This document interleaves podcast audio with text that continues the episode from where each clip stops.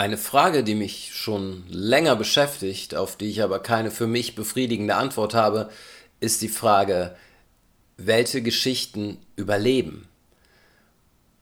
Und die Frage erscheint mir auch interessant in dem Zusammenhang, dass heute ja auch davon geredet wird, dass wir in einem postfaktischen Zeitalter leben.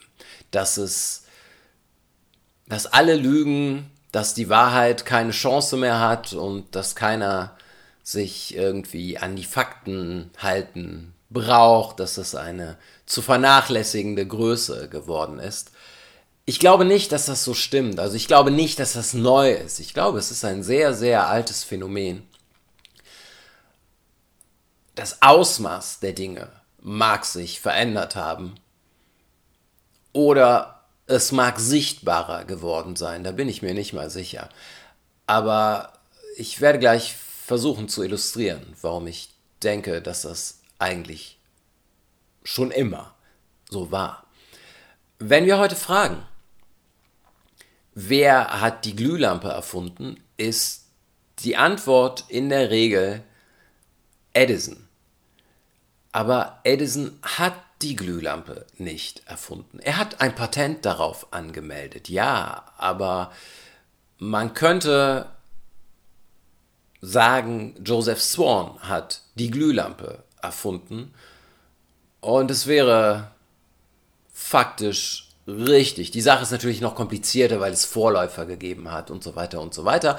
Aber wir könnten sagen, Joseph Swan ist derjenige, der das Funktionsprinzip der Glühlampe, wie wir sie heute kennen, als erster umgesetzt hat. Aber Joseph Swan ist unbekannt. Edison kennt man. Das ist die Geschichte, die überlebt hat. Wenn wir uns anschauen, wie der Name Charles Darwin mit der Evolutionstheorie verbunden ist,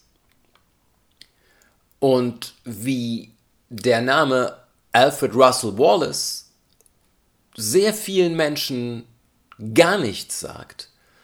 Und soweit ich das, ich bin ja auch nur drauf gestoßen, ähm, nicht weil ich so klug bin, sondern weil es in den letzten zwei, drei Jahren, glaube ich, Menschen gibt, die darauf aufmerksam machen, aber es ist in einem sehr kleinen Rahmen.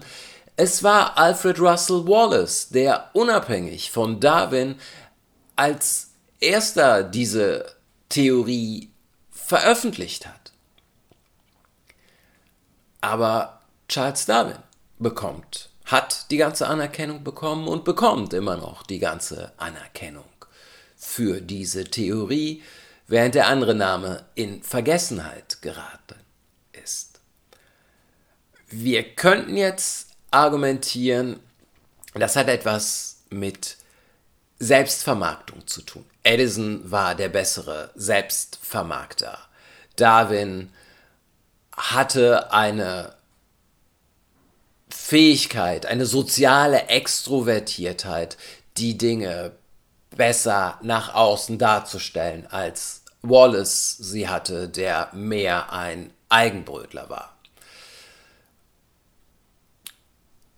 Könnte man argumentieren ähm, und es lassen sich viele Beispiele dafür finden, wo Leuten, die auf irgendeinem Gebiet gut sind, einfach eine Qualität fehlt, das auch nach außen hin zu kommunizieren.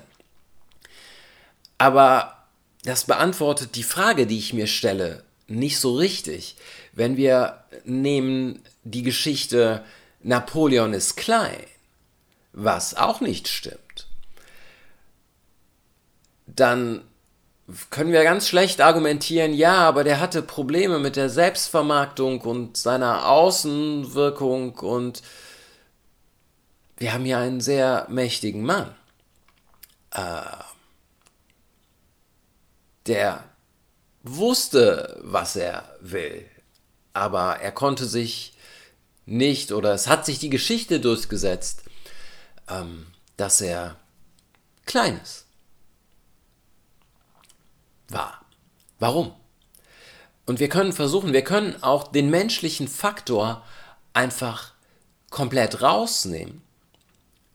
Beim Spinat, dass er so viel Eisen enthält, das ist mittlerweile, glaube ich, hat sich allgemein herumgesprochen, dass das auf einem Kommafehler beruhte und dass es letzten Endes sehr viel weniger war, aber die Geschichte hat sich erstmal durchgesetzt, da ist viel Eisen drin.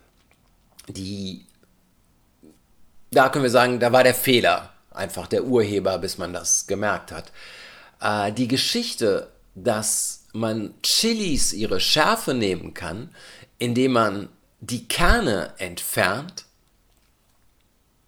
hat sich auch durchgesetzt. Das ist das, was viele Leute glauben. Es ist ein Konzept, was mir sowieso nicht einleuchtet. Ich verstehe nicht, warum ich mir Chilis kaufen sollte, wenn ich dann die Schärfe nicht will. Aber lassen wir das beiseite. Es stimmt nicht. So, es entspricht nicht den Fakten. Das Capsaicin, was dafür verantwortlich ist, für dieses Schärfeempfinden bei Menschen verantwortlich ist, ist nicht in erster Linie in den Kernen.